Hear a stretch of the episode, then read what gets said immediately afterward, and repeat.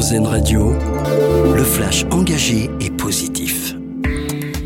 Bonjour, bonjour à tous, c'est l'actu. Aujourd'hui, c'est le soulagement pour les familles de Sahar, Erez et Ethan. Ces trois enfants français détenus par le Hamas depuis le 7 octobre ont été libérés hier. Ils sont les tout premiers Français relâchés par le mouvement islamiste. Ce matin, la ministre des Affaires étrangères Catherine Colonna salue le rôle du Qatar pour la libération des otages. Alors qu'elle devait se terminer hier soir, la trêve entre Israël et le Hamas a été prolongée de deux jours supplémentaires. Emmanuel Macron attendu aujourd'hui aux assises de l'économie de la mer. Après l'inauguration hier du nouveau musée de la marine à Paris, le chef de l'État doit s'exprimer devant une grande partie de la communauté maritime française à Nantes. Emmanuel Macron qui veut aider les pêcheurs touchés par la flambée des prix du carburant.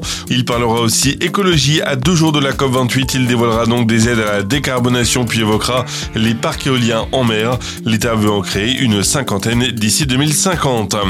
Le plus célèbre des parcs d'attractions d'Europe a lancé sa campagne de recrutement annuelle. Disneyland Paris prévoit d'embaucher 8500 personnes tout contrat confondu pour l'an prochain. Information révélée par nos confrères du Parisien.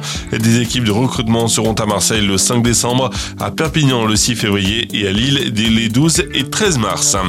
Une station de ski écologique conçue sans remontée mécanique, s'est située à Homeland en Italie et tout simplement une première en Europe.